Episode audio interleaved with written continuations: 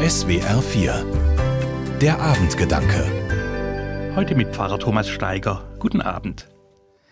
Gibt es etwas, das Sie zu Ende bringen sollten?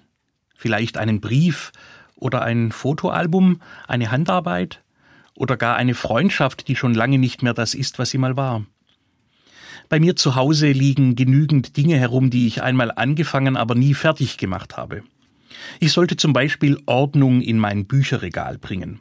Aber weil ich ständig ein neues Buch kaufe, stapeln sich die Neuanschaffungen inzwischen auf dem Boden, weil es im Regal gar keinen Platz mehr hat.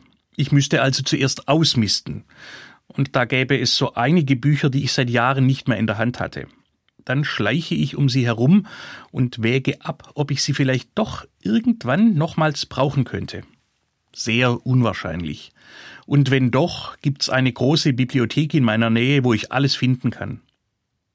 Warum bloß mache ich's nicht? Weil mir der letzte Antrieb fehlt. Etwas blockiert mich und verhindert, dass ich den einen entscheidenden Schritt tue. Wie ein Zahnrädchen, das immer wieder durchrutscht und nicht ins nächste Rädchen greift. Vielleicht scheue ich die Anstrengung, weil es immer schwerer wird, eine Sache abzuschließen, wenn es aufs Ende zugeht. Wenn es nur um die Ordnung in meiner Wohnung geht, ist das keine große Geschichte. Aber es gibt auch Angelegenheiten, die existenziell werden können, sozusagen überlebenswichtig. Was ich vor meinem Tod regeln sollte, gehört unbedingt dazu.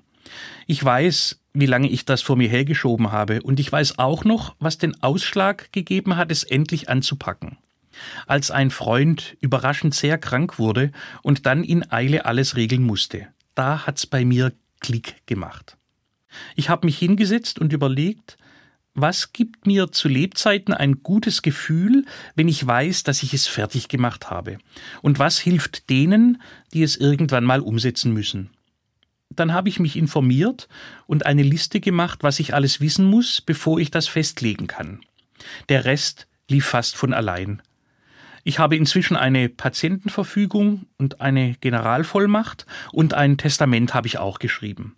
Alle Dokumente, die im Falle des Falles gebraucht werden, liegen zusammengefasst an einem Ort. Einen Organspendeausweis habe ich auch.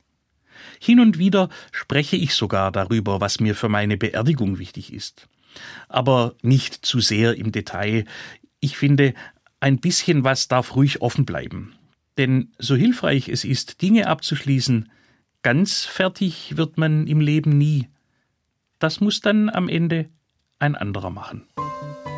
Thomas Steiger aus Tübingen von der Katholischen Kirche. Die Abendgedanken können Sie auch jederzeit nachlesen und nachhören.